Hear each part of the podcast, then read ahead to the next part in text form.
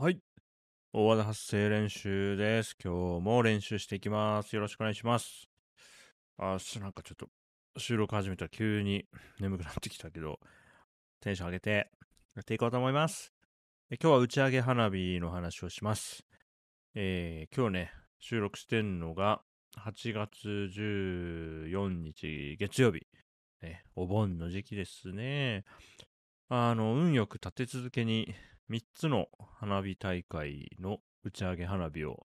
見て楽しんでいる最近なので、その話をします。週刊少年大和田2023年32号にもね、あのー写真を載せているのが、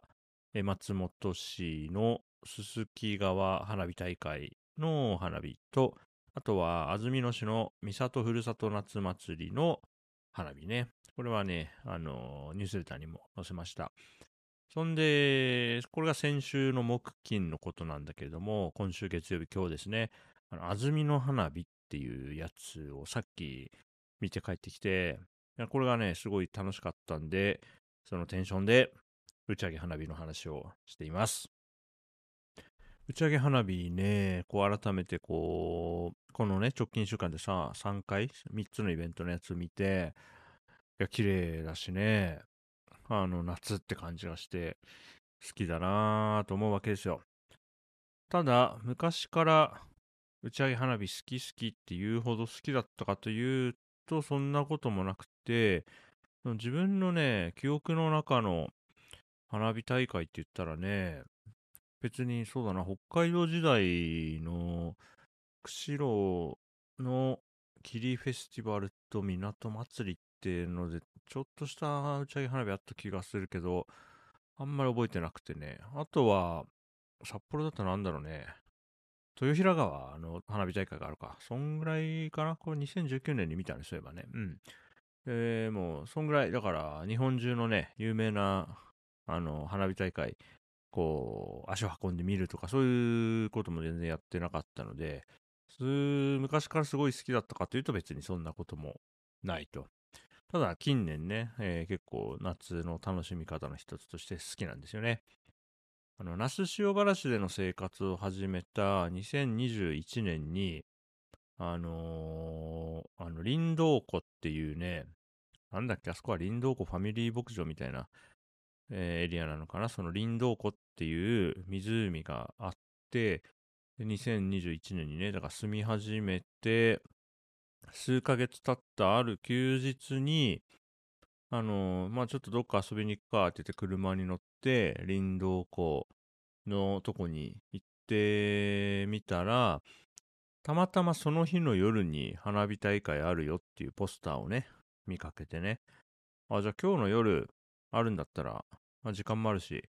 来てみよっかって妻と話して、だから、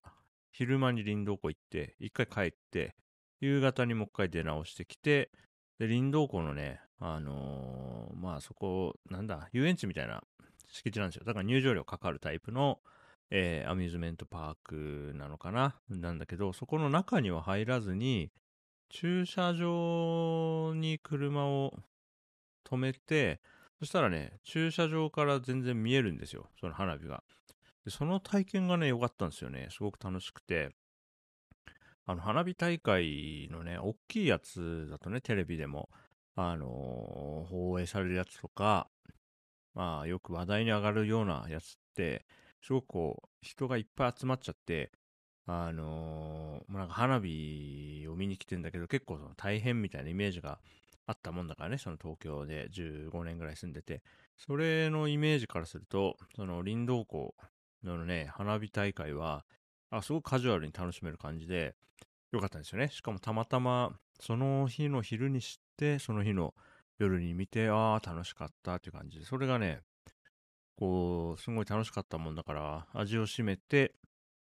翌年2022年には、その僕の那須地方の、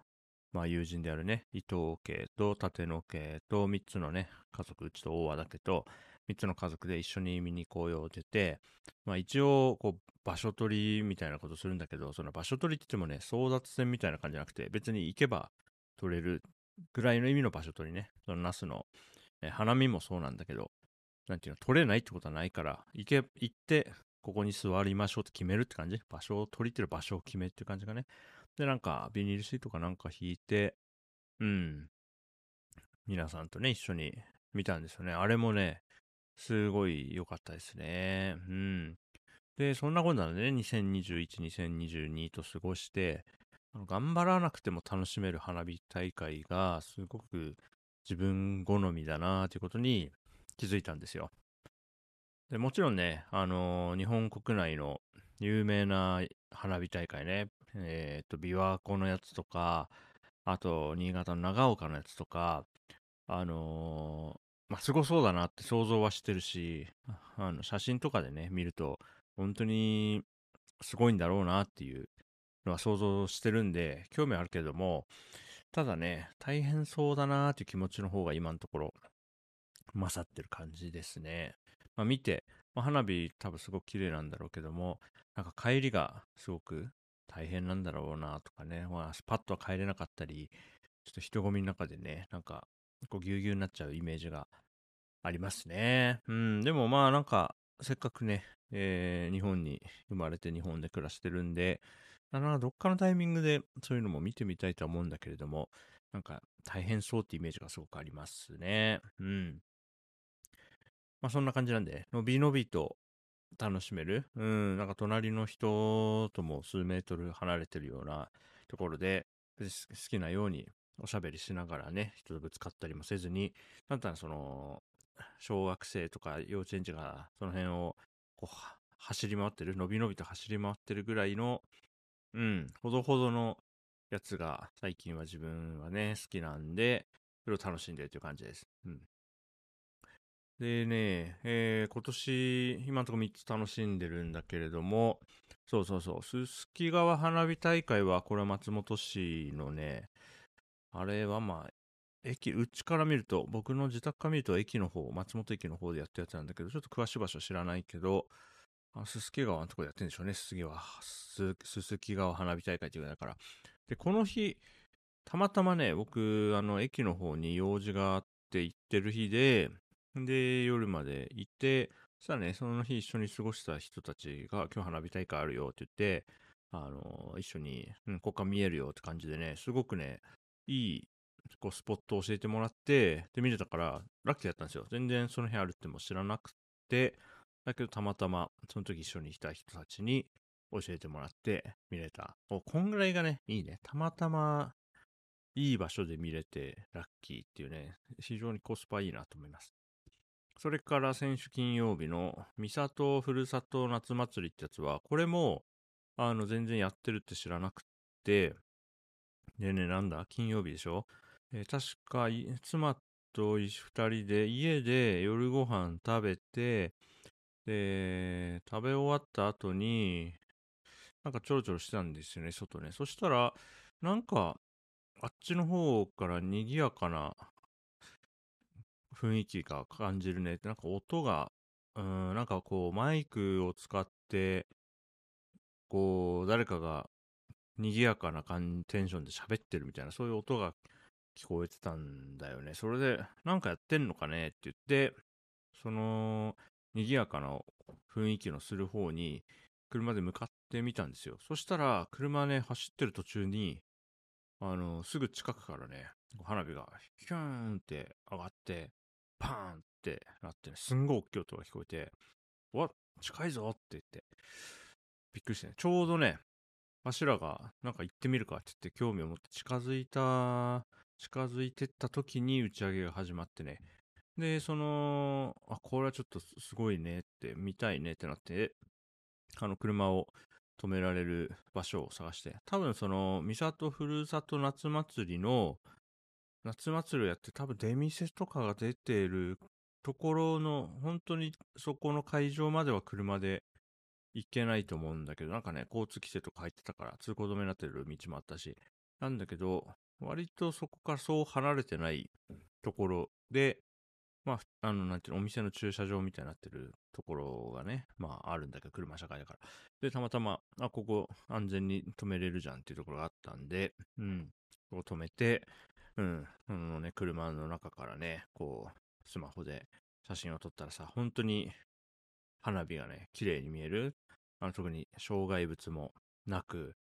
すっごいバッチリ見れるね、場所で見れたんで、これもね、たまたまですよ。うん、その日にそんなイベントあるんだって知って、たまたま見れちゃう。これぐらいの力の入れ方で楽しめるのがね、最高だなと思いますね。うん、さっき見てきた、その安曇の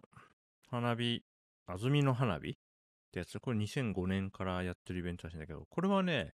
あのー、結構、直近1ヶ月ぐらいかな。あの、暮らしてると、例えばどっかご飯食べに行った時とか買い物行った時とかに、安曇野花火のポスターは何度か見かけていて、で、8月14日にあるっていうのを知ってたんで、これは、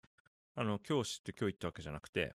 あのね、知ってた。なんで、なんとなくカレンダーにも入れて、で、妻とも、まあ、14日の夜に、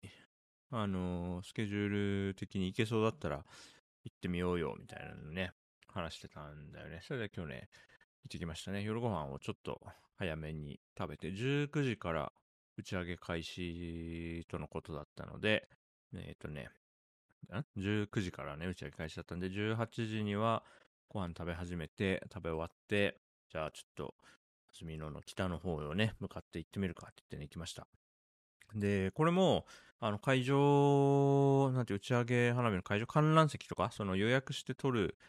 あの、観覧席みたいなのあるっぽいんだけども、そういうのはわかんないっていうか、あんまりそれをやろうと思ってなかったから、あの、穂高ショッピングパークっていうね、あの、無印良品とか、マクドナルドとか、